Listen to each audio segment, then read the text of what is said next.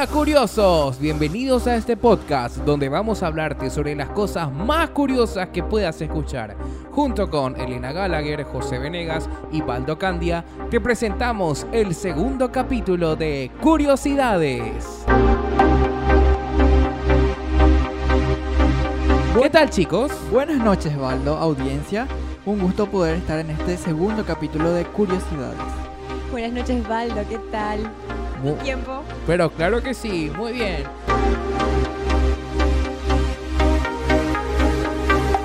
Quédate con nosotros y si te gusta, no olvides de compartir con tus amigos. Y si tenés algo curioso y querés que lo investiguemos, no dudes en dejarnos en tu comentario. ¡Comencemos!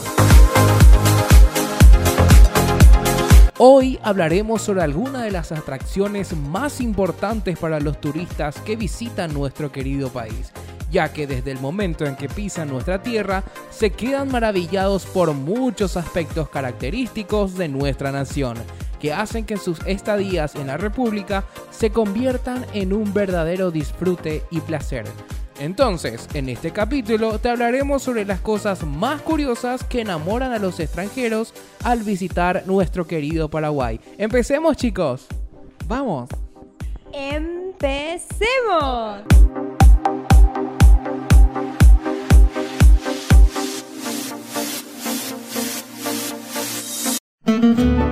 Primero y no podemos olvidarnos de la exquisita gastronomía.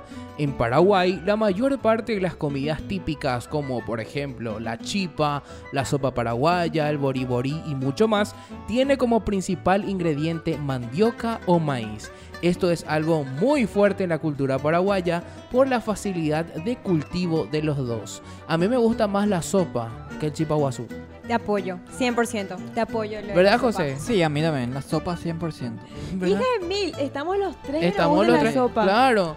El chipaguazú te voy a comer, pero si es que está bien licuado el choclo, si es que no se siente demasiado. Bueno, pero eligiendo entre ambos, yo me quedo con Yo la me quedo sopa. con la sopa. yo también me quedo No con la hay sopa. duda, no hay Viste, duda. y en las redes sociales todo el mundo huevos están que el chipaguazú es No. mejor. Pero bueno, a mí me gusta la sopa. Ahí se empezó la pelea con mi novio. La chipa guazú es el favorito. Típico. El siguiente ¿eh? La música. Ciertamente ya has escuchado un reggaetón, ¿verdad?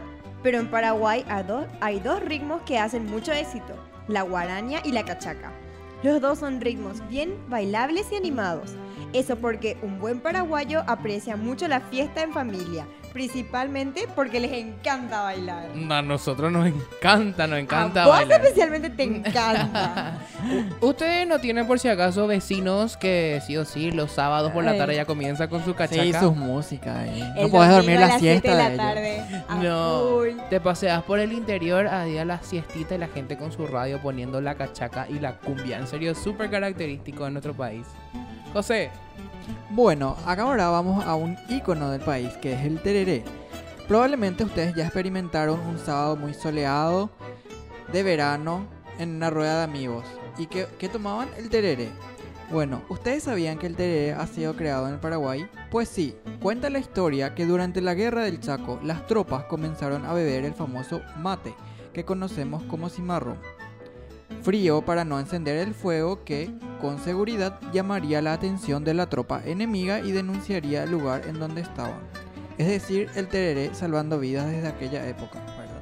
sí, Hija, imagínate, le servía de mucha ayuda.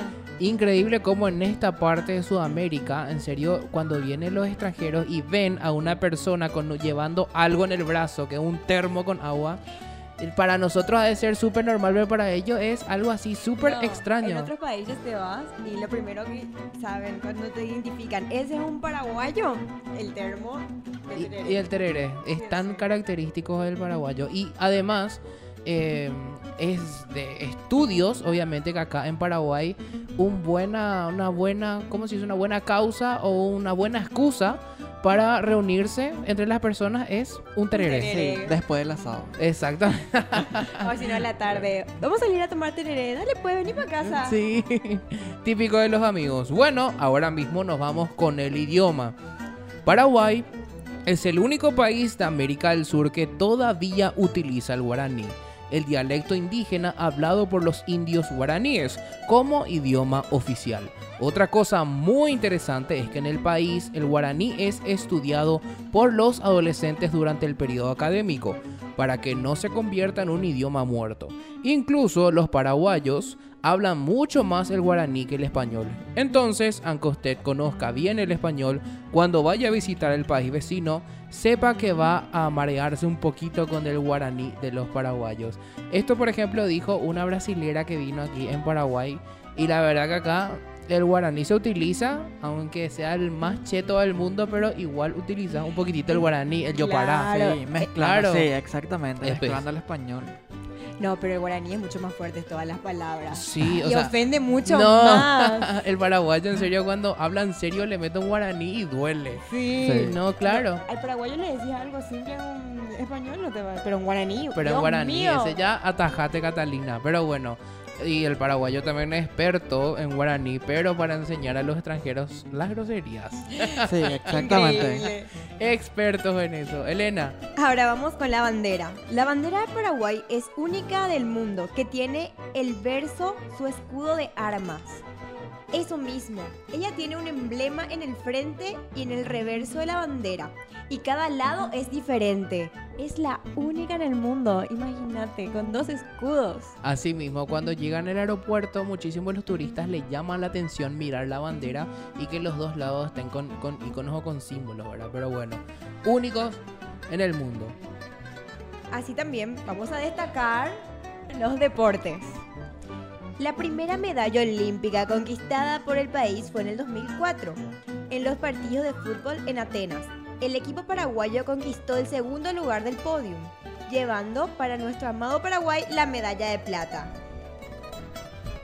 Sí, Paraguay también obviamente se caracteriza por, porque, porque es sobresaliente en los Juegos Olímpicos. Imagínate- También el paraguayo es fanático a muerte del fútbol. Fútbol, sí, pero también están otros deportes que se están destacando bastante, por ejemplo, a los atléticos y también la natación principalmente. Muchos jóvenes se Ahora, van... Ahora, por ejemplo, el fútbol femenino está Súper fuerte. arriba, increíble. Así mismo, el paraguayo es tan fanático que es del fútbol. Yo creo que más adelante se, va a hacer feriado por ahí.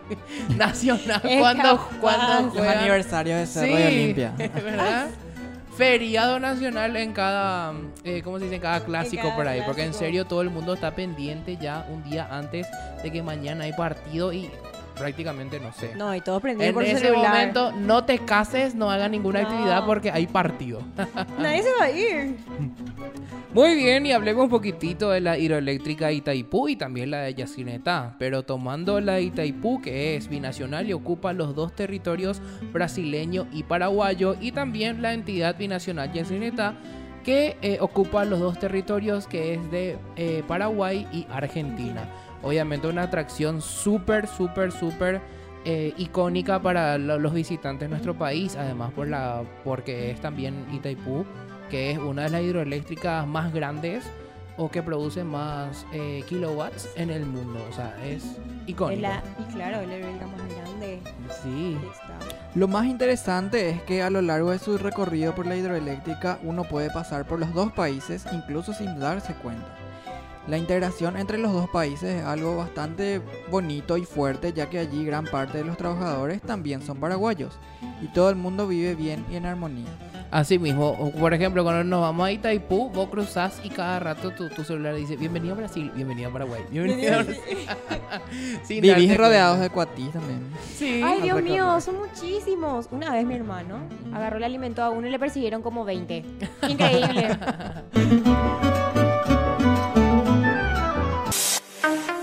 Y bueno, entonces así ponemos fin a este podcast. Esperamos que les haya gustado y por favor, déjanos tu comentario si querés que nosotros investiguemos sobre algún tema o algo curioso que te llama la atención. Gracias compañeros. Muchísimas gracias por escucharnos esta noche.